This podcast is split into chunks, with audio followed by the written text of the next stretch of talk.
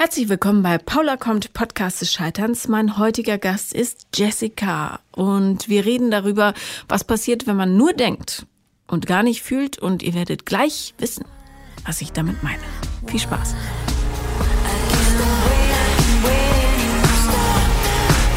Herzlich willkommen, Jessica. Hallo Paula. Hallo. Ähm, Momentan ist tierisch viel los. Ähm, ich habe äh, letzte Woche ist Nobody is Perfect eingestartet. Ja. Ich weiß nicht, ob du es gesehen hast. Ja, äh, Glückwunsch zum ja. grandiosen Start. Danke. Nächsten Montag laufen wir gegen Handball. Mal gucken, wie das so wird. Oha. Ähm, aber äh, darum weiß ich nicht mehr ganz genau, worüber wir reden wollten. Und das sagst du mir am besten jetzt. Das werde ich gerne tun. Ähm, ich habe dir, ich glaube, im August schon geschrieben, letzten Jahres, mhm. ähm, als ich gerade mal wieder auf so einem Möbiusband des Scheiterns unterwegs war und ah. mir dachte, ach Herrgott, irgendwie kriegst du halt nichts mehr hin. Äh, du scheiterst beruflich, du scheiterst äh, als Single, du scheiterst als Beziehungsmensch, du scheiterst irgendwie ständig. Und ich habe auch deinen Podcast erst letztes Jahr quasi entdeckt, Anfang letzten Jahres. Äh, vorher habe ich, was Podcasts angeht, auch unter einem Stein gewohnt und mhm. hatte gar keine Ahnung. Ach, unter einem Stein kann es auch ganz schön sein. Ja, das stimmt, aber da hört man deinen Podcast nicht. Ja. Und deswegen bin ich ganz froh, dass ich unter dem Stein vorgekrabbelt bin, ähm, weil ich das immer sehr schön finde, auch wenn du Gäste hast und man immer das Gefühl hat, ach Gott sei Dank, es geht anderen Leuten auch so. Ich vergriesknaddel nicht mein Leben alleine, das schaffen andere auch. Das machen wir alle zusammen. Das tröstet ganz schön und ähm, mittlerweile bin ich nicht mehr ganz so frustriert von meinem Leben und meinem mhm. Scheitern wie noch letzten Sommer, aber ich dachte mir, ach, ich möchte trotzdem gerne herkommen und einfach so ein bisschen drüber reden. Vielleicht gibt es ja anderen Leuten auch ein bisschen was, wenn die das dann hören ja. und sich freuen. Was war beruflich los letztes Jahr? Ach, das geht nicht nur seit letztem Jahr. Ich äh, habe mir einen ganz tollen Beruf ausgesucht für Leute, die nicht mit Scheitern und Ablehnung umgehen können, was ich nicht kann. Ich bin Schauspielerin. Ach, um Gottes Willen. Da wird man ja nie bewertet und nie abgelehnt und mhm. das ist der beste Job für Selbstbewusstsein. Ja. Ähm, ich bin aber trotzdem sehr froh, dass ich den habe und mache und bin halt auch freiberuflich. Das macht es nicht leichter. Ähm, genau, und da ja, da sind Projekte irgendwie nicht realisiert worden, obwohl es mir zugesagt wurde. Und dann versucht man eben doch wieder vielleicht doch nochmal in eine andere Sparte reinzukommen. Also ich mache hauptsächlich Theater mhm. ähm, in der freien Szene. Film wollte ich früher, das habe ich aber abgehakt, da komme ich nicht mehr hin und das ist auch okay. Ähm, dann wäre ein Synchronprojekt, wo ich mich sehr drauf gefreut hatte, weil das eigentlich mein Ursprungstraum war hat auch nicht funktioniert. Und dann sitzt du halt irgendwann da und denkst dir, super, jetzt habe ich äh, fünf Jobs, die mich irgendwie über Wasser halten. Keinen davon finde ich wirklich toll. Und irgendwie funktioniert auch sonst nichts.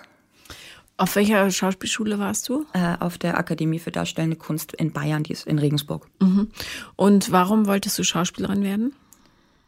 Tatsächlich ganz, ganz ursprünglich wollte ich das werden, da war ich wirklich noch klein und habe die unendliche Geschichte gesehen. Mhm. Also diesen wirklich nicht sehr guten Film, wenn man das Buch dann kennt, aber egal, ich fand ihn toll. Ich war sehr verliebt in Atreo. Ja, wer war das nicht? Richtig. Und ich war unglaublich traurig, über die Darstellerin oder die Darstellung der kindlichen Kaiserin. Ich fand, ich war so enttäuscht und ich dachte mir, ey, das kann ich besser. Also ich war, weiß ich nicht, sieben mhm. oder so, wirklich klein. Dachte mir, ich werde Schauspielerin. Ich werde die neue kindliche Kaiserin. Und das war natürlich Unfug, aber es hat sich halt irgendwie immer mehr so manifestiert und ich habe das auch immer sehr gerne gemacht, so Sachen halt dargestellt und Sketche nachgespielt und pipapo. Und warum ich dann aber auf die Schauspielschule gegangen bin, war tatsächlich der Grund, weil ich Synchronsprecherin werden wollte. Mhm. Und ähm, ich habe als Kind beim Radio äh, moderiert und da schon immer Lust gehabt, oh, ich werde Radiomoderatorin, nein, ich werde Schauspielerin, nein, ich werde Synchronsprecherin, ich werde eine Disney-Prinzessin. Und so hat sich das dann über den Lauf der, der Jahre dann ergeben, dass ich dann tatsächlich auf dieser Schauspielschule gelandet bin, ähm, durch meine Mama, die mir das dann nahegelegt hat, als ich in einer Phase war, wo ich auch schon damals nicht wusste, wo ich hin will. Mhm. Und ähm, wie alt bist du jetzt? Ich bin 33. Ah ja, okay. Da kann ja noch was passieren. Schauen wir mal. Zumindest ein bisschen, sagen wir realistisch. Richtig, ja, I know. ja. Frauen haben da ein Verfallsdatum. Ja. Zumindest für die Kamera. Mhm. Aber ist okay. Ähm, das, was ich mache, mittlerweile mache ich davon auch viele Sachen echt gerne. Ich mache Theater an Schulen. Das ist ganz schön, weil es noch so einen Bildungsauftrag hat. Hast du denn mal Synchronaufträge gehabt? Äh, synchron an sich nicht, nein. Nee. Ich habe mal so ein paar kleine Sprechersachen ähm, gehabt, aber nie im großen Rahmen und eben leider auch nichts, was einem bei den wirklich großen Studios Tür und Tor öffnet, mhm. weil ich da das Gefühl habe, da scheitert man schon an der Vorvorzimmerdame, wenn man da mal mit seinem Band irgendwo hin möchte. Ja. Ähm, hast du Geschwister? Nein, ich bin Einzelkind. Ähm, hätte immer gerne welche gehabt, meine Mutter auch. Aber ich glaube, mein Vater war ganz froh, dass es bei mir blieb. Sind deine Eltern noch zusammen? Die haben sich schon vor sehr langer Zeit getrennt. Also da war ich zwölf, das ist schon sehr lange her. Ähm, da war drei Jahre vorher aber schon was im Busch. Und ja, mein Vater ist dann irgendwann ausgezogen, sind aber beide mittlerweile auch wieder mit anderen Partnern verheiratet. Und kommen die miteinander klar? Ähm, ja, wieder. Also es war, ich glaube, so die ersten ein, zwei, drei Jahre war das sehr schwer. Ähm, mein Vater hat sich auch bei mir nicht gemeldet, also gar nicht mehr. Und ich habe dann irgendwann das für mich so verpackt, so, ja, okay, ähm, dein Paps meldet sich nicht. Der ist im Gefängnis. Deswegen meldet er sich nicht. Der war nicht im Gefängnis, natürlich nicht. Ähm, ich glaube, der hatte auch damals einfach das als so eine Art Fluchtmöglichkeit äh, gesehen und sich so ein bisschen ganz rausgezogen. Ähm, muss man aber ehrlicherweise sagen, es gab dann bei mir eine Phase im Leben, wo es mir gesundheitlich extrem schlecht ging. Gab es mehrmals. Und schon beim ersten Mal war er aber dann wieder da. Also der kam dann auch wieder und hat dann auch versucht, wieder Kontakt zu mir herzustellen und aufzubauen. Da bin ich auch echt froh drüber. Wie ist der Kontakt heute? Sehr gut. Also ich war jetzt, gut, wir sehen uns nicht so häufig, weil die wohnen halt woanders, aber ähm, telefonieren, also wenn ich was hab, kann ich immer zu ihm kommen, was ich nicht so gerne mache, weil, naja, man will ja nicht so, Papa, hilf mir, rette mein Leben, das ist ja nicht unbedingt. Ähm, aber ansonsten, ich war zu Weihnachten auch einen Tag bei ihm und seiner Frau. Und das war eigentlich ganz schön. Ich habe nur, und das habe ich auch letztes Jahr erst so richtig verstanden, glaube ich, lang gebraucht, um zu verstehen, dass der Kontakt eher von mir ausgehen muss, dass ich ihm quasi signalisieren muss, hey, du bist mir wichtig und ich will dich in meinem Leben haben, weil er das von alleine, als er dann mitbekommen hat, die ist wieder auf dem Damm und der geht's wieder gut, die kann man jetzt alleine lassen, hat er sich so ein bisschen wieder rausgezogen. Und ich dachte lang, das läge an mir. Nö, Nö. tut's meistens nicht. Nee. Äh, fast immer. Äh, was war das für eine Erkrankung? Das war zum einen, also da muss ich ein bisschen zurückspringen. So, da war ich, wie alt war ich da? 18. Ähm, da ging es dann los mit, okay, du bist jetzt mit der Schule fertig und dein Leben fängt jetzt an und was willst du eigentlich machen? Und Also bist du magersüchtig geworden? auch, aber später. Also okay. Erst hatte ich eine Borderline-Persönlichkeitsstörung und Depressionen. Ähm, die Magersucht kommt dann. Ja, okay. Ähm, aber das waren die beiden Sachen, genau. Ähm, ja, das Problem war, oder was heißt Problem? Ich weiß auch gar nicht, warum es so ist. Ich war schon immer super ängstlich. Also ich war als Kind schon super ängstlich. Ich habe mir nie was zugetraut. Ich dachte immer, ich kann Sachen nicht. Ich bin zu doof für alles. Und ich muss trotzdem aber immer gucken, dass ich mich vor anderen Menschen nicht blamiere. Dass ich irgendwie, ja, richtig bin. Sonst haben die mich nicht lieb. Und paradoxerweise wurde mir das aber zum Beispiel auch von meiner Mutter nie eingetrichtert. Also das war nie so, dass sie gesagt hat, du kannst das nicht, du bist zu blöd. Das habe immer nur ich von mir behauptet. Hat sie dich denn sehr umsorgt? Ich weiß gar nicht, nicht über ähm, verhältnismäßig, glaube ich. Also schon, aber jetzt nicht so in Watte gepackt hat sie mich nicht. Naja, weil ähm, es kann ja auch passieren, dass ein Kind dann glaubt, dass es das nicht kann, wenn die Eltern immer alles abnehmen. Nee, eigentlich nicht. Also im Gegenteil, sie hat auch immer gesagt, wenn du das machen willst, dann mach doch das gerne. Hier Ballett und diesen ganzen Krams, die man halt als Kind macht, Instrument spielen, sportlich irgendwie. Ich hätte da alle Möglichkeiten gehabt, aber ich habe mich alles einfach nicht getraut, weil ich dachte, ich krieg's nicht hin. Und dann mache ich was falsch und dann lachen mich alle aus. Und dann mache ich es lieber gar nicht. Und dann mache ich es lieber gar nicht. Und wenn ich mit fünf angefangen hätte, irgendwas zu machen, wäre ich jetzt vielleicht richtig gut, wenn ich es durchgezogen hätte. Naja, was ja ähm, dann, äh, das ist ja das Ulkige an Psychologie, umso absurder ist es, dass du Schauspielerin geworden bist. Ja, tatsächlich. Aber da hatte ich nie einen Zweifel dran. Also wirklich nie. Und das kommt auch später, also ich muss ja jetzt nicht chronologisch erzählen, nicht unbedingt. Ähm, ich wurde während der Schauspielausbildung magersüchtig tatsächlich. Das ist genau damit reingefallen. Und ich war wegen der Magersucht in zwei verschiedenen Kliniken auch für länger, also stationär. Aus einer bin ich geflüchtet, weil die mich noch kränker gemacht hat. Das war richtig gruselig. Und dann war ich aber in einer, die war richtig gut. Und da wird man ja dann auch gefragt, das war vorher bei der anderen ähm, Klinik auch so, ja, was wollen Sie denn an Ihrem Leben ändern? Sind Sie nicht der Meinung, dass vielleicht Ihr Beruf schuld an Ihrem Elend ist? Und für mich war aber immer klar, nee. Genau das ist der Grund, warum ich gesund werden will. Weil ich auf diese, ich hatte dann die Ausbildung pausiert, weil ich diese Ausbildung weitermachen will und weil ich sie zu Ende machen möchte. Und tatsächlich war genau das mit der ausschlaggebende Grund, der mich dann da wieder rausgezogen hat. Also es ist wirklich ein bisschen abstrus, wenn man so drüber nachdenkt. Ähm, hattest du Beziehungen?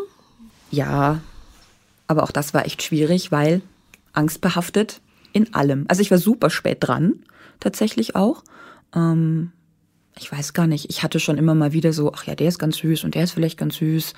Und ich glaube, der könnte mich auch mögen, aber wie man halt ist in dem Alter, so 14, 15, ne, dann guckt man sich halt an und guckt dann wieder weg und dann denkt man, ach, der ist doof und dann beleidigt der einen und dann findet man ihn noch döver und beleidigt ihn zurück. Letzten Endes traut sich keiner und man wird nie ein Paar. Ähm, und dann gab es auch einfach ganz lang keinen, der mich interessiert hätte. Dann fand ich einen gut, der auf meine beste Freundin stand, also der Superklassiker. Okay, also wie alt warst du dann? 18. 18. Mhm. 18. Also tatsächlich habe ich es vorher nicht hinbekommen. Ich war 18 und habe es auch da nicht hinbekommen. Ich hatte dann einen aus dem Freundeskreis, es war ein echt lieber, wirklich lieber, super schüchterner Kerl in meinem Alter, der auch noch keine Freundin hatte. Wir sind äh, zwei Monate umeinander rumgeeiert, haben uns dann über ganz antik äh, ICQ gesagt, dass wir uns gern haben und dass wir doch irgendwie ein bisschen ne, aneinander ranrutschen möchten. Und dann sind wir drei Wochen umeinander rumgeeiert und waren quasi zusammen, ohne dass irgendwas passiert ist, weil sich keiner irgendwas getraut hat. Und dann gab es einen, auch aus dem Freundeskreis, der mich gut fand, den ich nett fand, sympathisch und witzig, von dem ich auch wusste, dass er Erfahrung hat. Und dann habe ich den absoluten Bitch-Move gemacht und habe den lieben Typen abserviert für den, wo ich wusste, also mit 18 bist du keine Jungfrau mehr jetzt dann. Wenn du 19 wirst, hast du es erledigt. Und das war dann auch wirklich das Ding, was ich dann tatsächlich durchgezogen habe. Und das war und, richtig Und der, doof. der andere wollte nicht, oder was? Der traute sich nicht. Ja, das ist dann natürlich schwierig, wenn zwei Leute aufeinandertreffen, die sich nicht trauen. Richtig. Ähm, lustigerweise haben wir das Jahre später aufgearbeitet. Also wir sind auch immer noch befreundet. Ähm, und ich habe mich auch bei ihm sehr, äh, sehr intensiv und oft entschuldigt, weil es mir so leid getan hat. Ähm, und es kam dann auch gleich die Karma-Klatsche mit dem anderen Typen, war es nämlich ziemlich katastrophal. Äh, und das hat mich dann auch tatsächlich so ein bisschen mit in diese Borderline-Depressionskiste mit rein äh, rauschen lassen, weil der auch äh, Sucht Suchtprobleme hatte. Mhm. Will doch Welcher nicht. Art? Alkohol hauptsächlich, ich glaube Drogen waren aber auch dabei und halt selber auch nicht wusste, wohin mit sich und mit seinem Leben und das war alles ein bisschen sehr äh, destruktiv und es hat dann auch nicht so lange mehr gehalten. Er war auch super eifersüchtig, also richtig schlimm. Und dann waren da nach, nach fünf Monaten war dann der Schluss. Also das habe dann aber auch ich beendet als allerletzten Ausweg, weil ich halt auch gemerkt habe, ey, ich gehe kaputt. Und das möchte ich nicht. Gut, ich war dann eigentlich schon kaputt, aber noch kaputter wollte ich nicht werden. Wie hat sich diese Borderline-Geschichte dann geäußert? Ähm, sehr durch Ritzen. Also, was heißt Ritzen? Schneiden. Es ist kein Ritzen, es ist Schneiden. An den Armen? Äh, ja. Zeig mal. ja, du siehst es nicht mehr so viel. Ist auch schon ziemlich lang her. Hier siehst du noch ein bisschen. Na gut, aber das sind ja dicke, fette Schnitte. Ja, das war auch richtig tief und nicht so geil. Am Bein auch ein bisschen. Mhm. Ähm, genau. Das hat aber auch da wieder meine Mutter und auch mein Stiefvater haben das sehr, sehr schnell mitbekommen. Und dann da auch versucht dagegen zu steuern, beziehungsweise mich halt in eine Therapie reinzubringen, die ich dann auch letzten Endes freiwillig dann gemacht habe. Und das war auch okay. Also während dieser ganzen Geschichte habe ich dann wieder eine Beziehung angefangen. Was hast du verstanden während der Therapie, warum du dich geritzt hast? Sehr wenig habe ich verstanden, sonst wäre ich nicht magersüchtig geworden. Ähm, klar wurde schon am Selbstwert so ein bisschen rumgebastelt und das war dann eben auch der Moment, wo dieses Vaterverhältnis sich wieder gebessert hat. Also weil da, als ich in dieser Therapie war, in der Klinik, kam mein Vater zu einem Therapiegespräch, also zu so einem Elterngespräch und da habe ich dann das erste Mal auch wirklich ähm, Mut, den Mut gehabt, ihm mal zu sagen, dass ich mich für die Scheidung meiner Eltern verantwortlich fühle beispielsweise und dass ich halt das Gefühl habe, er hat meine Mutter verlassen, weil ich nicht gut genug war. Mhm. Und ähm, das habe ich ihm dann da gesagt. Was hat er geantwortet? Er war vollkommen fassungslos, hat das überhaupt nicht verstanden, hat gesagt, das ist Blödsinn, damit hattest du halt gar nichts zu tun und äh, das lag an deiner Mutter und an mir und halt nicht an dir. Und ich denke, das hat oberflächlich sehr geholfen, war aber letzten Endes halt nicht genug, weil es eine Symptomverschiebung war und ich eben ein Jahr später dann diese Magersuchtsgeschichte entwickelt hatte. Haben deine Eltern religiösen Hintergrund? Nee, gar nicht. Gar nicht. Ähm, was, äh, wie hat sich dieses Ich bin nicht gut genug geäußert? Also warst du sehr erfolgreich in der Schule? Warst du auch nicht? Nee. Aber eben nicht. hattest du irgendwas, wo du ähm, brilliert hast? Nicht, dass ich wüsste. Ich konnte als Kind sehr gut vorlesen. uh. Okay, gut, aber ich meine, wenn du dir selber sagst, ich bin nicht gut genug, dann muss es ja irgendeinen Versuch geben, in irgendwas besonders gut zu sein. Es muss ja sichtbar gemacht werden.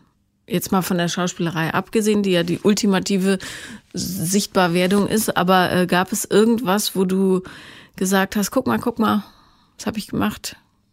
Nee, weil ich es nie geschafft habe. Da fing es halt schon an. Weil also du, ich, es gab nichts, was immer. du mal angefangen hast, weil du immer zu viel Angst hattest, es sowieso nicht zu können. Genau. Okay. Mhm. Genau. Ähm, ich hatte immer wieder, also ich habe ich hab, äh, Realschulabschluss ähm, und wollte halt immer aufs Gymnasium. Ich habe da dieses, diesen blöden Übertrittskram gemacht und dann hatte ich ja später nochmal eine Übertrittskiste. Also das habe ich schon alles versucht, aber das hat halt alles nicht hingehauen.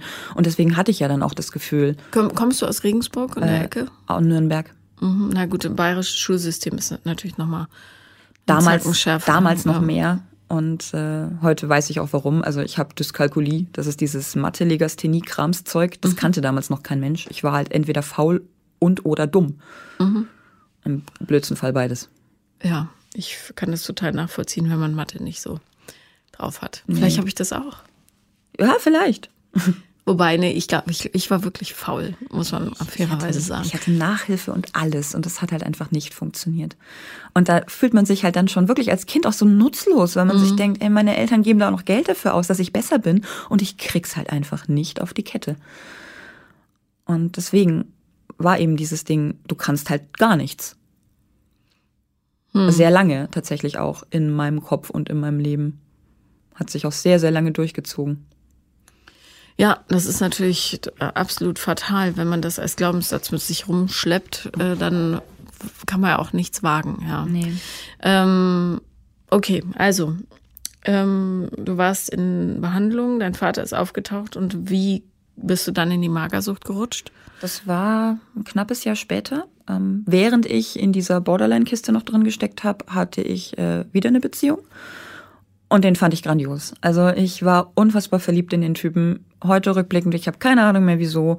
Es war halt auch so ein, so ein Blender. Ich will ihn jetzt auch nicht schlechter machen, als er ist, weil auch da wieder Probleme, bliblablub. Leute sind ja nicht einfach so scheiße. Meistens nicht, es sei denn, sie sind richtig scheiße Arschlöcher. Aber der ja, war aber keins. Die, die sind ja selten. Also. Richtig, also Ja. der war jetzt auch nicht grundlegend verkehrt, aber halt für mein, für diesen Zeitpunkt ganz schlecht und für mich halt einfach auch ganz, ganz schlecht, weil es schon mal anfing, der wollte diese Beziehung nicht öffentlich, ähm, weil er sich halt gerne als äh, Womanizer Single präsentiert hätte, der er ohnehin nicht war, weil er auch mit seiner Art echt oft aneckte, aber gut. Ähm, und der hatte mich erstmal auch nur über Fotos im Internet quasi gesehen. Und äh, als er mich dann irgendwann doch mal kennengelernt hat, war ich glaube eins der ersten Sachen, die er mir gesagt hat, ach, ich dachte, du bist viel schlanker. Ich war nie dick, muss ich dazu sagen. Also viel mehr als jetzt war ich nie. Ja, Und das geht schon, glaube ich. du bist sehr schlank. Ja. Naja, danke, keine Ahnung. Aber jedenfalls, ich war nie übergewichtig und ich war als Kind mal pummelig, aber ne. Das triggerte aber etwas, das mein Vater und meine Großmutter schon, als ich klein war, gesagt hatten, nämlich, dass ich doch mal weniger essen sollte. Also dieses Thema, werd mal nicht mehr, war schon sehr da, auch sehr tief in mir da. Naja, dieses, das äh, wirkt ja auf ganz vielen Ebenen, werd mal nicht mehr. Richtig. Und Also- das katapultierte dieser eine Satz halt schon wieder raus, ne, wo er dann auch meinte, aha, ja, willst du nicht mal eine straffende Strumpfhose tragen, dann sähe das besser aus. Und ich, ja, okay, ich finde das jetzt nicht so cool, dass du das sagst, aber ich mache das, weil ich will ja, dass du mich gut und toll und ne, mega findest. Und K- Klingt wie ein absoluter Vollidiot, aber Ja. Ja. Gut, wenn man mittendrin steckt, merkt man das nicht so. der servierte mich ab, als ich in der Therapie war wegen dem Borderline-Ding. Mit einem Brief. Also spätestens jetzt absoluter Vollidiot. Ähm, und ich hatte nichts Besseres zu tun, als in meinem freien ersten Wochenende nach dieser Trennung da quasi hinzufahren und äh, unbedingt ein Gespräch haben zu wollen. Ich wollte das erklärt haben, ich wollte wissen, warum. Und ich wollte das irgendwie auch nicht wahrhaben. Ich habe echt gedacht, hey, jetzt bin ich doch da und mir geht's doch bald besser und wir kriegen das schon hin. Der wollte das aber halt nicht hinkriegen, weil er schon eine andere an der Hacke hatte. Ja, ich habe mir hat jetzt auch vor ein paar Tagen eine junge Frau geschrieben, die hat äh, die hatte mal was mit einem Typen und seitdem schreibt sie ab und zu mit ihm, also beziehungsweise sie schreibt viel und er schreibt dann ab und zu. Ja, schlecht. Und ähm, sie hat mir auch den Chatverlauf geschrieben und nichts, was in diesem Chatverlauf steht, deutet darauf hin, dass er irgendein Interesse hat. Trotzdem mhm. sagt sie immer, lass uns doch aussprechen, ich will aber eine Erklärung. Bloß die Erklärung ist, ich habe kein Interesse. Ja. Und ganz ehrlich, diese Gespräche bringen gar nichts. Nee. Also das kann man sich sparen und ähm, da sollte man sein letztes bisschen Restwürde packen und einfach sagen, gut, interessiert mich sowieso nicht, weil es einfach, der Typ will ja auch kein Idiot sein, der hat bloß einfach keine Lust und ist zu feige, es zu sagen. Fertig. Ja, also richtig. da Richtig. muss man nicht noch wie so ein Hündchen an der Tür kratzen, aber das machen natürlich viele und gerne. Ähm, ja. Ja. Hat er sich ausgesprochen mit dir? Ähm, nie wirklich. Zwei Jahre später hatten wir uns dann nochmal äh, getroffen, aber ja, im Prinzip wusste ich auch, was Sache ist. Die andere Dame hat halt an ihm rumgebaggert und er fand die halt spannender, er fand die vielleicht auch attraktiver und ähm, die hat sich sehr viel Mühe gegeben. Du, so ist das halt im Leben. Und so ist das halt im Leben. Letzten Endes ist es kein großer Verlust. Mich hat das damals aber wirklich, wirklich richtig schwer mit runtergezogen. Letzten Endes hat es mich sogar zwei Jahre gebraucht, um wirklich komplett über den hinwegzukommen. Also das war schon richtig lang. Ähm, und in dieser Zeit, während dieses ersten heftigen Liebeskummers, habe ich halt nichts mehr gegessen und dann halt auch ziemlich viel abgenommen und wurde dann halt auch drauf angesprochen. Aber da halt noch, ach, was für abgenommen? Das steht ja aber auch nicht schlecht. Und ich blieb dann so vom Gewicht her. Und dann fing ich quasi diese, also, also nach diesem Klinikaufenthalt wegen der Borderline-Geschichte, fing ich dann mit der Schauspielschule an. Und tat mich am Anfang echt schwer, weil natürlich ich immer noch ein sehr ängstlicher Mensch war und immer noch mein Selbstbewusstsein ungefähr die Größe einer halben Erbse hatte, ähm, die du getrocknet hast. Also nicht sehr viel und nicht sehr groß. Und dann auf einer Schauspielschule, das war halt quasi nochmal Hardcore-Therapie. Äh, und hat am Anfang auch nicht wirklich gut funktioniert, weil ich mich halt einfach sehr wenig getraut habe. Und wenn du in einer, in der Klasse bist mit lauter expressiven und extravertierten Leuten, die alle vollkommen heiß drauf sind, sich zu präsentieren, und du bist der kleine Hanselmann, der sich nicht auf die Bühne traut, wenn man Abklatsch-Impro macht, schwierig. Ähm, nach dem ersten Halbjahr hatte ich dann noch ein Gespräch mit meinem Schulleiter, der mir nahelegte, dass ich doch vielleicht äh, diese Ausbildung nicht zu Ende machen sollte, weil ich vom Typ her einfach keine Schauspielerin bin. Und ich habe mir dann aber gedacht, nee, dir zeige ich das Gegenteil, weil ich will das so sehr. Und dann habe ich halt angefangen, wirklich mich zu zwingen, aus mir rauszugehen. Und das ging ganz gut. Blöderweise habe ich in dieser Zeit aber mich dann auch wieder dran erinnert, dass ich ja so viele Komplimente bekommen hatte und mich ja so viel besser fühlte, als ich äh, abgenommen habe. Und dann habe ich ganz tolle Dinge getan, nämlich mich mit meinen Mitschülerinnen zu vergleichen und deren Leistungen an ihr Gewicht zu, zu, zu koppeln und das dann auf mich zu projizieren. Person XY ist gut in dem und dem Fach. Ja, aber die ist ja auch voll dünn. Hm, aber die und die kann das. Ja, natürlich. Guck mal, was für einen flachen Bauch die hat. Und das war so ein ganz, so eine ganz gemeine Hand-in-Hand-Nummer. Wenn es so einfach wäre im Ja, Leben. ja. Und Ja. Es, dieses halbe Jahr war es aber so einfach, weil ich so massiv an mir gearbeitet habe und parallel abgenommen hatte und dachte, das gehört zusammen. Hast du gar nicht gegessen oder Sehr restriktiv. Also ich habe gegessen tatsächlich sehr viel Karotten. Das hat sich durch die ganze Magersucht gezogen. Ich sah am Ende selber aus wie eine Möhre. Ich war so orange, dass alle dachten, ich habe einen Leberschaden. Also es war nicht schön. Ähm, zwei Kilo Möhren am Tag, dann passt auch nichts mehr in dich rein. Damals war es aber noch nicht so schlimm. Da habe ich halt wirklich massiv auf, aufgeschrieben, was ich esse und ähm, mir halt eingeredet, ich bin so super gesund und habe den, den tollsten äh, Ernährungsplan der Welt. Was weiß ich nicht, eine Packung Joghurt und drei Äpfel. Super gesund. wie, ähm, wem fiel es als erstes auf? Meinem Schulleiter, der mich nach diesem anderen halben Jahr, also quasi im, ne, dieses halbe Jahr hat es ja gedauert und am Schuljahresende gab es wieder dieses äh, Feedback-Gespräch, was wir halt immer hatten. Und der sagte dann, also Jessica, ich bin sehr beeindruckt und ähm, ganz begeistert auch, weil du hast dich so gesteigert, sowohl von den Noten her, aber auch als von den Leistungen her. Und das ist ganz toll. Also das war ein Wagnis, dich damals zu nehmen und auch zu behalten, aber wir haben es überhaupt nicht bereut. Nur eins muss ich dir sagen, entweder du hast einen Gehirntumor oder du bist magersüchtig. Und Also bitte, was ist, was ist los? Ich bin was, ich bin gar nichts. Hallo, was willst du von mir? Wie viel Kilo hast du da gewogen? Da waren es so, ja, also unter 50 auf jeden Fall. Da waren es aber noch relativ okay, 48. Wie, wie groß bist du? Ich bin 1,73. Also, naja, so ganz okay ist es nicht. Nee, aber, also ja. nein, aber ich hatte auf meinem tiefsten Stand 39. Also Wow. von daher, die hatte ich dann halt ein Jahr später. Weil als ich dann wiederkam nach den Sommerferien, in denen ich natürlich nicht zunahm, ne, wog ich halt noch mal weniger. Und dann lief es leider auch so, dass ich es dann körperlich gemerkt habe. Vorher noch nicht, aber dann halt schon. Ich bin immer mit dem Fahrrad zur Schule gefahren und das weiß ich noch an meinem Geburtstag, an meinem 20. Geburtstag habe ich versucht in Ringsburg so einen ziemlich steilen Berg hochzufahren mit dem Fahrrad und ich hab's nicht hingekriegt. Ich konnte nicht, ich musste absteigen und schieben. Dann habe ich das erste Mal für mich gedacht, oh Mist, das ist nicht gut. Und deine Mutter hat nichts gesagt? Doch, immer wieder. Aber ich habe dann ja auch schon nicht mehr da gewohnt. Also ich war ja nur in den Ferien zu Hause.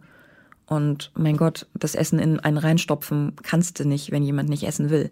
Ja, ja, ich weiß, aber ich meine nur, dass keiner interveniert hat. Später dann sehr massiv, damals dann noch nicht. Das ging dann los, als ich es wirklich nicht mehr hinbekommen habe, als sich dann auch meine ähm, Klassenkameraden von mir abgewendet hatten, weil sie Berührungsängste hatten. Die haben gesagt, wir wissen nicht mehr, wie wir dich anfassen sollen. Wir können mit dir nicht mehr spielen. Ich habe das Gefühl, ich habe einen Haufen Knochen in der Hand. Ich kann dich doch nicht in die Ecke schubsen. Ich so, ja doch, weil das ist die Szene. Ja, aber ich kann das nicht. Und das waren halt nicht mehr nur irgendwann eine oder zwei Leute, sondern wirklich, was war es, war die ganze Klasse, die dann auch, die haben dann interveniert, die kamen dann wirklich und haben gesagt, hey, ähm, wir lieben dich so sehr und wir mögen dich und es ist so toll, dass du da bist, aber du bist krank und wir können mit dir nicht arbeiten. Und dann habe ich es halt irgendwie doch zumindest so weit verstanden, dass ich gesagt habe, ich kann jetzt hier mit dieser Ausbildung nicht weitermachen, weil es funktioniert nicht. Und dann kamen halt auch diese Depressionsschübe wieder, weil sowas geht ja dann auch gerne Hand in Hand und dann kommt wieder dieses Versagerding und du kannst nix und nicht mal das kriegst du hin und bla bla bla. Und dann habe ich pausiert. Erst hätte ich nur ein Jahr pausieren sollen, aber dadurch, dass ich in der ersten Klinik dann noch mal abgebaut habe, habe ich dann insgesamt sogar zwei Jahre ausgesetzt. Und durfte dann aber auch tatsächlich wiederkommen. Habe dann auch im zweiten Jahr wieder einsteigen dürfen. Das war eigentlich ganz gut. Aber dann waren deine Klassenkameraden natürlich schon weg. Die, ja, ähm, die waren quasi, die hatten Abschluss gemacht, als ich wiederkam. Und ich war dann vor der ganz tollen Situation, mich in eine neue Klasse zu integrieren, wo ich niemanden kenne, wo ich schon Probleme habe, überhaupt auf neue Leute zuzugehen. Also damals noch viel, viel mehr als heute. Heute habe ich gelernt, das so ein bisschen aufzupusten und das einfach dann zu machen. Aber damals, ich habe echt gedacht, ich überlebe das nicht. Das sind äh, diese Klasse, es waren vorher 17 Leute, was wahnsinnig viel ist für eine Schauspielklasse. Die hatten sich dann in diesem einen Jahr auf 13 Leute runter äh, reduziert, waren dann quasi im zweiten Jahr und wollten frisch loslegen. Und dann kommt da diese neue da dazu. Also 12 waren sie, ich war die 13. Und wer, wer, wer ist das? Was will die? Und ich, oh Gott, oh Gott, oh Gott, oh Gott, die haben ein Jahr, die kennen sich halt alle schon und meine Güte. Und mit, dann war die Schule auch umgezogen in ein anderes Gebäude. Es war alles ganz neu und ganz anders. Und ich nur so, oh Gott, ich will und ich werde und ich kann. Aber es wird nicht leicht. Es ging erstaunlich gut dann letzten Endes, habe ich mich doch ganz gut integriert. Also wenn ich dir so zuhöre, du redest ja jetzt schon 28 Minuten, Oha. nahezu nonstop, ähm, höre ich sehr, sehr viel Leistung und so weiter und ganz, ganz wenig Gefühl trotzdem. Ähm, wo bleibst denn du bei der ganzen Geschichte? Ähm, ich kam später. Äh, Da war ich noch nicht wirklich da. Und ich glaube, ich bin auch noch nicht ganz so lange da. Ähm, tatsächlich, wenn man jetzt mal wirklich den Bogen wieder zurückschlägt zu dem Zeitpunkt, als ich dir geschrieben habe, habe ich es erst in, diesem, in dem Monat auch verstanden. Weil es stimmt schon, was du sagst. Ähm, ich habe mich, ich will nicht sagen, ich habe mich verloren, aber ich habe mich so ein bisschen mitgezogen Naja, ich würde eher sagen, du warst gar nicht dabei. oder so. Also Ja. wie, wann kam denn die Verzweiflung? Ähm, nach der Schauspielschule, weil das war dieses große Projekt, was dann beendet war, trotz aller Widrigkeiten, also irgendwie trotz des Scheiterns, dann doch irgendwie hingekriegt. Und dann ging es aber erst richtig los. Weil nur weil du Schauspielerin bist, heißt das halt gar nichts. Das heißt nicht, dass du da in diesem Job arbeiten kannst. Dich kennt keiner, äh, dich will auch erstmal keiner kennenlernen. Guck mal, wie du klarkommst in der Welt. Du wirst da reingeworfen und dann geht's los. Und dadurch, dass ich halt kein echtes Selbstwertgefühl oder Selbstbewusstsein vor allem hatte, war das richtig, richtig schwer. Ähm, Ich wollte nach Berlin ziehen, wie glaube ich jeder, der meint, er muss jetzt Schauspielerin werden und die Welt erobern oder mhm. zumindest die ähm, deutsche Fernsehlandschaft. Ähm, ich habe hier keine Wohnung gefunden. Ich bin Gott dankbar dafür, wirklich. Also wer auch immer da gesagt hat, nee, du kriegst nicht mal die kleinste Butze in irgendeiner Ecke, wo keiner hinziehen will. Ich danke ihm, weil ich wäre hier sang- und klanglos untergegangen. Ich, Berlin hätte mich aufgefressen. Also als ich jetzt wieder hier bin, äh, oh Gott, das ist alles so groß und laut und Hilfe. Wie ähm, lange warst du hier? Äh, ich wollte ja länger, das hat aber alles nicht funktioniert. Tatsächlich bin ich erst gestern gekommen. Nee, aber ich meine, wie lange warst du hier damals, als du ah, eine Wohnung gesucht hast? Oder hast du es von dort? Nee, ich war mit meinen Eltern tatsächlich, also mhm. Mama und Papa, ähm, eine Woche hier und habe mir dann verschiedenste Sachen angeguckt, habe halt alles nicht, nicht gekriegt. Das war 2011 halt schon echt schwierig. Und mhm. ich glaube, das ist jetzt nicht viel leichter. Nee, und vor allem sehr teuer. Ja. Ähm, also Berlin braucht so zwei Jahre, bis man sich wohlfühlt. Und da muss man aber auch hart im Nehmen sein, ja, das ich. spuckt einen hinten wieder aus und dann glaube ich. Das hätte auch, das wäre furchtbar gewesen. Wo lebst du jetzt? Ich lebe wieder in Regensburg tatsächlich. Okay. Also Regensburg ist sehr schön. Ich habe da auch mal gewohnt, als ich klein war. Aber äh, die Chance, da eine große Schauspielkarriere zu machen, sind gleich null. Ja, natürlich. Und darum äh, würde ich gerne wissen, was hast denn du für einen Plan für dich, damit du dich nicht wieder verlierst. Weil ich mhm. glaube, Schauspielerei ist tatsächlich einfach nicht das Richtige für dich. Auch wenn es Spaß macht. Ich würde, für, damit du emotional irgendwo feststehst, tatsächlich dir noch ein zweites Standbein wünschen. Ja. Also was ich so will überhaupt, habe ich auch letztes Jahr erst für mich so richtig festgelegt, tatsächlich, weil ich halt noch ganz viel in diesem ganzen alten Zeug drin steckte. Ne? Weil wenn du dir jahrelang einredest, du willst irgendwas unbedingt, glaubst du es halt einfach für den Rest deines Lebens, wenn du nicht nochmal drüber guckst.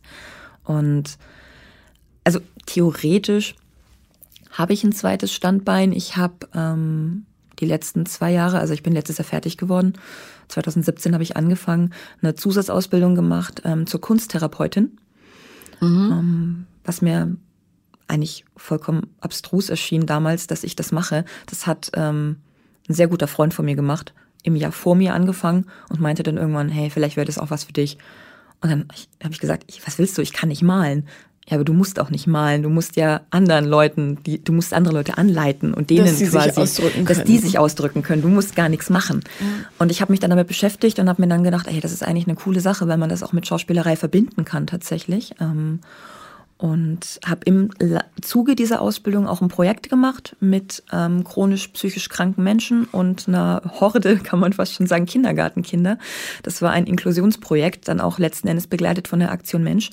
Ähm, mit denen habe ich drei Monate lang Theaterstück entwickelt und mhm. die dann quasi alle zusammen auf die Bühne gebracht. Das war fantabulös. Ich war noch nie so stolz ähm, für andere weil ich das so toll fand, diese Gruppe von Leuten zu sehen, die sich auch am Anfang nichts getraut haben. Also vor allem die Erwachsenen, die Kinder, die wuseln und wieseln da fröhlich rum, denen ist das egal. Aber gerade diese Erwachsenen, die am Anfang alle gesagt haben, sie wollen gar nicht auf die Bühne und sie wollen nur die Kulissen malen oder basteln oder vielleicht ein bisschen Licht machen.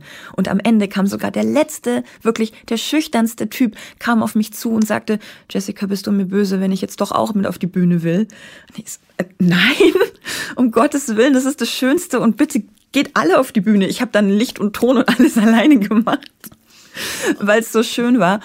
Ähm, das ist was, was ich noch ausbauen möchte die nächsten Jahre, weil es auch ohnehin auch ähm, längerfristig halt ausgelegt werden sollte, weil vieles, was ich jetzt mit der Schauspielerei mache, kann ich nicht ewig machen. Ich mache ähm, viel Theater an Schulen, was ich sehr, sehr liebe und was ich schon finde, dass es das Richtige für mich ist ähm, quasi mit Stücken, die halt junge Leute beschäftigen, Mobbing, Drogen, Liebe, Sexualität an Schulen und da dann quasi ein Theaterstück spielen und da dann noch mit denen eine halbe Stunde drüber reden. Mhm.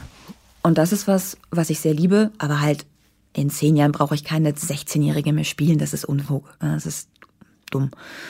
Warst du bei diesem Projekt denn auch stolz auf dich selber? Ja, tatsächlich sehr später dann, als ich fertig war, auf die anderen stolz zu sein, kam ich auch dran. ähm, doch, weil ich mich auch das am Anfang nicht getraut habe. Mhm. Und da ist so ein Mechanismus, den habe ich da witziger, nicht witzig, ist nicht witzig, trauriger, traurigerweise erst da überhaupt auch gesehen. Ich bin anscheinend ein Mensch, den man einfach mal schubsen muss und dann schwimme ich schon. Also ich stehe da und denke mir, oh, ist aber ein tiefer, schöner, klarer Bergsee. Ich bleib hier mal stehen und guck mal, wie es mir gefällt. Ich stecke vielleicht einen Fuß rein. Ich gehe aber nie rein. Freiwillig werde ich da nie reinspringen. Wenn irgendwer kommt und sagt, ja, geht schon, pupp und schwupp und platsch und dann schwimmt das Kind schon. Und das war da auch so, weil ich musste, ich musste ein Projekt machen. Das war quasi Auflage der Ausbildung, so ein Abschlussprojekt, dass wir ein Zertifikat bekommen, weil unser Ausbildungsleiter auch sagte, ja, er will halt, dass wir damit auch mal aktiv was tun. Nicht, dass das eine Ausbildung ist, die in der Schublade vor sich hinschimmelt und ganz hübsch aussieht. Und ich musste, also ich wusste, ich muss ein Projekt machen. Und dann, ah, welches, oh Gott, ich kann nicht mit Leuten, mhm. ich kann keine Gruppe anleiten, ich kann nicht, ich kann nicht, bla bla bla. Nee, musste ich, habe ich hingekriegt. Aber dieser Bergsee-Mechanismus ist natürlich äh, genau das, was du die ganze Kindheit über gemacht hast, ja. nämlich lieber vermeiden, als zu scheitern. Richtig. Im Grunde. Aber ähm, darum ist das Scheitern ja so gut, weil man daraus lernen kann. Und nur so finde ich, also durch wahrgenommenes Scheitern kann sich die Seele gut entwickeln, so wenn man sich da liebevoll begleitet, selber oder durch andere. Ähm, das ist alles wahnsinnig im Außen, was du erzählst. Als wärst du völlig disconnected mit dir selber. Also was, wo ist dein Vulkan? Wo brodelt's in dir? Was, was bringt dich zum Glühen? Wo, wo wirst du geliebt? Oder wo lässt du es zu, zu werden? Naja, ich habe meine Familie. Ich habe Freunde. Öffnest du dich denen auch? Einigen. Also ich habe eh nicht viele. So. Man braucht nicht viele. Nee. Ähm, da habe ich auch ähm, massiv ausgemistet, weil ich auch mal dachte, ich brauche einen riesen Freundeskreis. Aber brauche ich nicht. Nee, weil, das lenkt nur ab. Richtig. Und du siehst schon, wer dann da ist, wenn es brennt mhm. und sagt, hey, ich helfe dir löschen. Oder da komm mit zu mir nach Hause, wenn dein Haus brennt. Ähm, das sind nicht viele, aber das, die, die sind da, mit denen rede ich auch tatsächlich. Ähm, ja, und gut, natürlich, äh, ja, meine Eltern, Anführungszeichen, meine Mutter, wobei ich mich von der, und das ist schwierig, auch tatsächlich mit Absicht ein bisschen versuche wegzuentwickeln, wegzuhalten, weil wir eine, ein sehr inniges Verhältnis haben. Früher war es noch inniger und das ein bisschen ungesund ist, weil ich meine Mutter sehr lange stark glorifiziert habe. Wo, für was hast du sie glorifiziert? Dafür, dass sie diese Trennung so gut hingekriegt hat, dass sie es geschafft hat, mit mir, mit diesem pubertierenden Griesgram neu anzufangen und dann eben auch noch meinen ganzen Krankheitsschmarren noch aber so. Aber das ist ihr Job. Gut gestemmt hat. Ja, das sagst du, aber das habe ich so nicht gesehen. Ja, aber es ist nicht dein Job, jemandem dafür zu danken, dass sich ein Elternteil sich um dich kümmert. Ich hatte schon immer den Eindruck, ähm, dass ich das irgendwie muss und dass ich ihr was schulde. War halt irgendwie immer da. Und das ist aber eben auch das, was unser Verhältnis ein bisschen ungesund gemacht hat, mhm. weil sie, ich glaube, unbewusst, ich glaube, sie macht es gar nicht mit Absicht, aber dann natürlich auch eine große Macht über mich ausüben kann. Und dann auch Druck auf mich ausübt durch emotionale Erpressung oder ähnliches. Das hat sie gemacht? I, nein. Ich sage ja unbewusst. Sie macht das unbewusst. Also aber nenn sie mal ein Beispiel, nur damit ich weiß, worum es geht. Naja, beispielsweise, ach, das war so unsinnig. Ich bin einen Halbmarathon gelaufen vor ein paar Jahren und ich hatte das über Monate hinweg angekündigt. Dieser Tag fiel aber genau auf Muttertag. Ich habe gesagt, du Mami, pass auf, ich bin Muttertag nicht da, ich, ich, ich komme nicht zu dir, es tut mir echt leid, vielleicht davor oder danach. Ähm, und sie war unsagbar beleidigt. Und man muss dazu sagen, ich bin jetzt niemand, der seine Mutter nur an Muttertag wertschätzt. Also war ich noch nie. Und sie hat sich aber eingebildet, dass ich mit ihr und meiner Großmutter in Nürnberg brunchen gehe. Ich habe gesagt, ich kann da nicht, ich laufe da einen Halbmarathon. Ja, ja, ist schon recht, wenn dir das wichtiger ist. Ja, dann viel Spaß. Mhm, ja. Und dann meldete okay. sie sich drei Wochen nicht. Sie hat nicht auf, sie, sie, wirklich drei Wochen. Sie hat nicht auf WhatsApp reagiert, sie hat, sie ging nicht ans Telefon. Letzten Endes hat meine Oma zu ihr gesagt, jetzt hör mal mit dem Schmarrn auf und red mit deinem Kind wieder. Was soll denn das? Na, dann benimmt sie sich aber auch nicht sehr erwachsen. Also, und weiß nicht, ob dir jetzt viele Beispiele einfallen, aber wenn Menschen so reagieren, dann tun sie es meistens nicht nur einmal, sondern dann ist es durchaus ein Muster und das würde dann wiederum erklären, warum du ständig das Gefühl hattest, nicht gut genug zu sein. Also, oder in die Verantwortung gehen zu müssen und das ist natürlich überhaupt nicht gesund. Ähm, nichtsdestotrotz, ja, alte Pferde kann man schwer umerziehen. Ich finde ja Familientherapien auch immer gut, um solche Systeme aufzulösen. Ähm, wie kommst du besser in Kontakt mit dir selber? Also ich will dir sagen, warum ähm, mir das wichtig wäre, weil dein Beruf etwas sehr Flüchtiges hat und wenig Bodenhaftung bietet für dich und vor allem natürlich auch sehr, sehr wenig äh, Zuverlässigkeit. Vielleicht hast du einen Job, vielleicht keinen, ja, Projekte lösen sich in Luft auf und so weiter. Ähm, und du wirst bei der Art Schauspielerei oder bei jeder Schauspielerei auch nicht wirtschaftlich wertgeschätzt, sondern du Nein. lebst vom Applaus. So. Das ist natürlich auch eine sehr eitle Diva, so ein Publikum. Ähm, das heißt, du hast im Grunde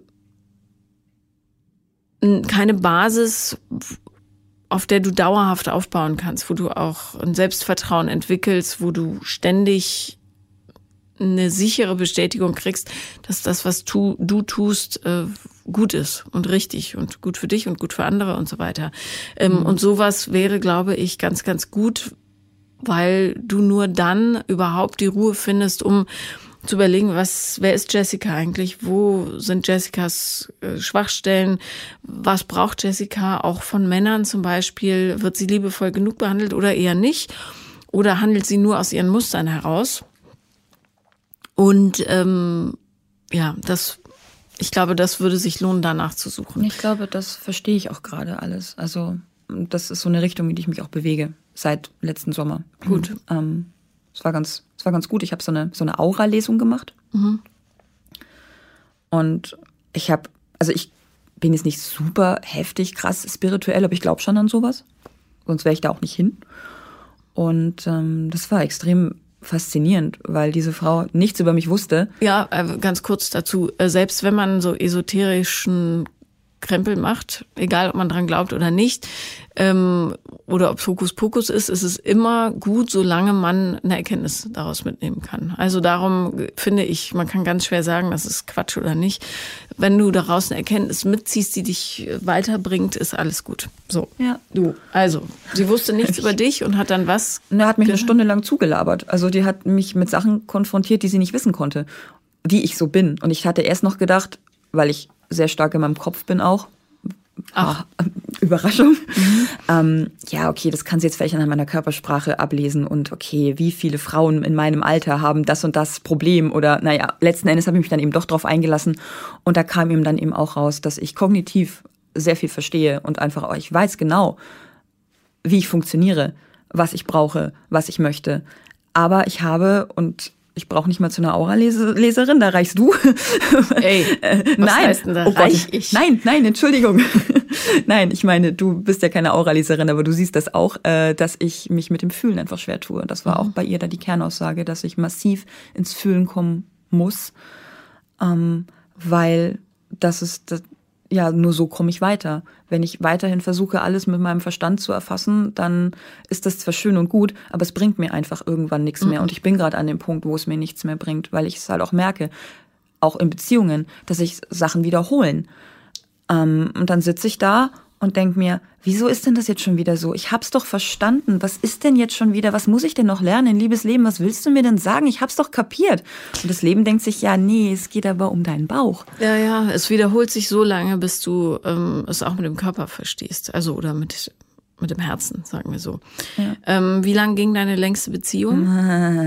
Ich hatte zwei, die ungefähr gleich lang gingen. Äh, ich habe jeweils eine Woche vom einjährigen Schluss gemacht. Du hast immer. Ja, mhm. also kein Jahr. Okay. Ähm, ich glaube, dass du große Probleme hast, das Frausein anzunehmen an sich. Und ähm, Frausein bedeutet, mit der Erde verbunden zu sein, tatsächlich, ist einfach so. Und erst dann, wenn du das so für dich akzeptierst und fühlst, dann wird eine Beziehung kommen, mit der du auch was anfangen kannst. Also ich glaube, jetzt zu versuchen, über irgendwelche Dating-Plattformen jemanden kennenzulernen. Na, ich habe Tinder, Tinder habe ich durchgespielt. Äh, da, nee, das ja. ist nicht. Ich bin jetzt auch nicht die Person, die da hingeht und sich da durchswiped, um sich irgendeinen Bumsling an die Hand zu nehmen, nur weil sie nicht alleine sein kann. Also ich. Nein, Bumslinge wollen wir nicht. Nein, keine Bumslinge bitte. Aber und ich kann sehr gut allein sein. Ja, du musst eben bloß auch aufpassen, dass du dir das nicht alles intellektuell schön zurechtlegst, warum du jetzt alleine bist, sondern auch fühlst, was das Alleinsein für Vorteile hat. Aber machst du, ähm, ja, und das ist jetzt so der einfachste Weg, in das Fühlen zu kommen, zumindest der erste Schritt, machst du Yoga? Ja. Mhm. Seit zwei Jahren. Und hat dir das irgendwas gebracht? Sehr. Also alleine schon dieses bei sich selber sein. Es funktioniert auch gut. Also ich mhm. mache es auch mehrmals die Woche tatsächlich. Und wenn du ähm, das Bedürfnis hast, berührt zu werden, bevor du dir eben irgendeinen Bumsling suchst, mach dir lieber einen Massagetermin. Ich meine, das ist keine erotische Massage, sondern einfach ordentlich mal durchgeknetet werden, ja. damit du angefasst wirst, sowas. Aber ähm, ja, also ins Fühlen kommen. Das, ja, ist, das wie, ist die Aufgabe. Wie macht man das denn dann? Weil irgendwie, weiß ich nicht, komme ich da nicht wirklich ran. Vielleicht du musst auch, es zulassen. wieder analytisch mache, ja. Ja, du musst es zulassen und nicht versuchen, die Dinge zu erklären. Gar nichts. Sondern zum Beispiel, keine Ahnung, äh, jetzt fällt mir so schnell kein Beispiel ein. Ähm, was weiß ich, jemand ruft dich an, den du drei Jahre nicht gesprochen hast. Mhm dann versuch nicht zu erklären, warum die Person so lange nicht angerufen hat oder warum er oder sie ausgerechnet jetzt anruft, sondern überleg, was macht das mit mir? Wie fühle ich mich damit? Fühle ich mich gut? Fühle ich mich schlecht? Ähm, ja, das, also ich glaube, was dir vielleicht helfen wird, ist das aufzuschreiben.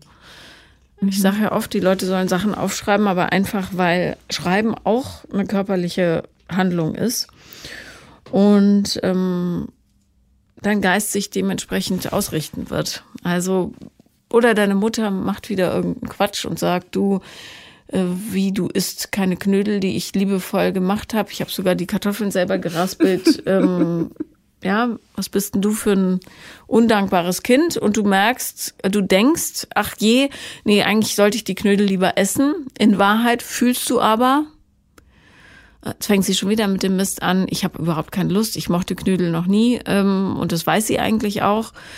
Ja, ich bin wütend. In Wahrheit bin ich wütend darüber, dass dieser Vorwurf kommt. Dann lass die Wut da sein. Wut ist ein gesundes Gefühl. Mhm. Zum Beispiel. Ja.